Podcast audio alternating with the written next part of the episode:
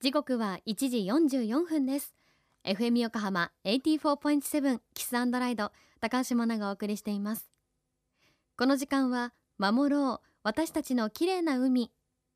FM 横浜では世界共通の持続可能な開発目標 Sustainable Development Goals SDGs に取り組みながら14番目の目標海の豊かさを守ること海洋ごみ問題に着目。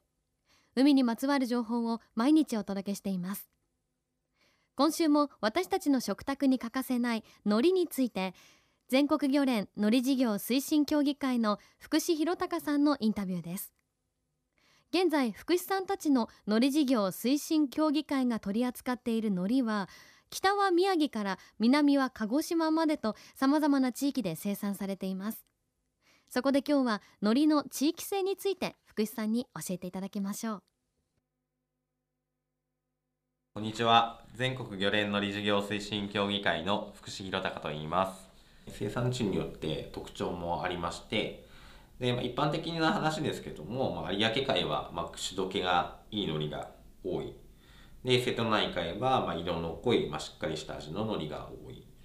で、まあ、東日本地区だと青のりが混ざった香りの良い海苔が多いといったような特徴もありますで、まあ、そんな中でも、まあ、同じ産地でもですね、まあ、一番最初に摘み取られた海苔、まあ、いわゆる初摘みの海苔というものは、まあ、柔らかくて歯切れや口どけがいいといったような特徴があります。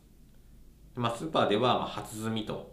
あのパッケージに書いてあるものがそれにあたりまして、まあ、こういった海苔は、まあ、我々はまあさっくりタイプと呼んでいまして巻いてすぐ食べる、手巻き寿司手巻きご飯みたいなのにお勧めしています。で、その一方で、まあ、水には溶けやすいといったような特徴があるので、巻いて置いておく直巻きのおにぎりですとか、まあ、太巻き、またラーメンとか、そういったものには、まあ、溶けてしまうのであまり向かないといったような特徴があります。逆にそういった直巻きのおにぎりとか太巻き、ラーメンなどには、まあ、しっかりタイプの海苔がおすすめで、そのしっかりタイプというのは、まあ、スーパーで初摘みと書いてある海苔よりも、まあ、安価な海苔であることが多いので、値段を見て、まあ、買ってみたらいいのかなというふうにお勧めしています。まあ、とはいえですね、まあ、海苔は一般的に色が濃い方が美味しいことが多いので、まあ、色も見ながら自分の好きな海苔を買い求めていただければなと思います。えー、天然の海苔というものもありまして、まあ、岩のりにはなるんですけれども、えー、島根県で、えー、手摘みされている、えー、ウップ類のりといったような海苔もありましてこちらは、まあ、天然として、まあ、非常に、まあ、貴重な海苔ということで、まあ、楽しまれているものになります、えー、ウップ類のりなんですけれども 10g ぐらいで、まあ、1300円以上で売られていることが多いですで一般的なあの四角い焼き海苔はえ1枚が 3g なんですけれども、えそれが10枚入って、まあ、600円とか700円すればかなり上等な部類になります。まあ、そこから言うと、まあ、値段はかなり高価なものにはなると思います。だから全国の産地はまあ様々あるんですけれども、実は横浜でも海苔が生産されています。で、まあそういったふうにですね、まあいろんな産地で海苔があって、いろんなまあ特徴が感じられると思うので、まあ、リスナーの皆さんもですね、ぜひあの、いろんな産地の、えー、海苔を、まあ、買ってみて、食べ比べてみたりすると、とても面白いんじゃないかなと思います。本当に買うようになりましたね。この部署に来てから僕は海苔をたくさん。やっぱりその、地元が岩手県なんですけど、岩手の人たちなかなか、まあ、海苔の産地がやっぱ西に寄ってるっていうのもあって海苔そんなに食べる機会ちょっと少なかったりとかするんですけどやっぱりその西の方の海苔を持ってお土産で持って帰るとすごいこんなに美味しかったんだって感動してくれたりとかして、まあ、また来年もこれでいいよって言ってくれるのでちゃんとある程度値段出して買ってもらえればやっぱ値段に結構正直な作物なので感動を味わっていただけるんじゃないかなと思いますね。福井さんありがとうございました。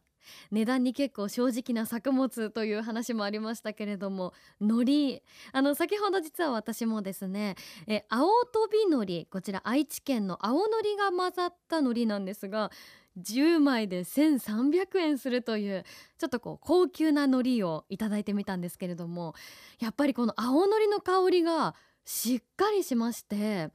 でこうほろほろっと口の中でこう溶けていくそういうあ高級だなっていう風に分かる海苔ではあったんですけれどもね。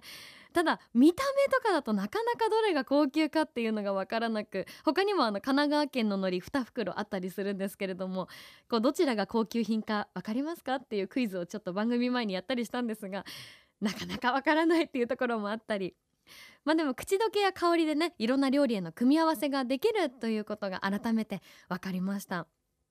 さあいろんな場所で食を豊かにしてくれる海苔ですが実はここ近年日本一の生産量を誇っていた九州地方で前年の半分となる不作となってしまっているということで明日は近年の海苔の生産量について福士さんに伺っていきます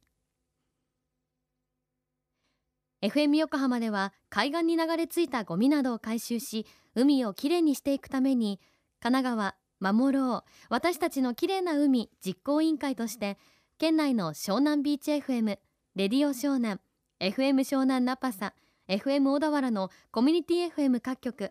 その他県内のさまざまなメディア団体のご協力を得ながら活動しています。また日本財団の海と日本プロジェクトの推進パートナーでもあります。FM 横浜守ろう。私たちの綺麗な海チェンジフォーザブルー。明日もお楽しみに。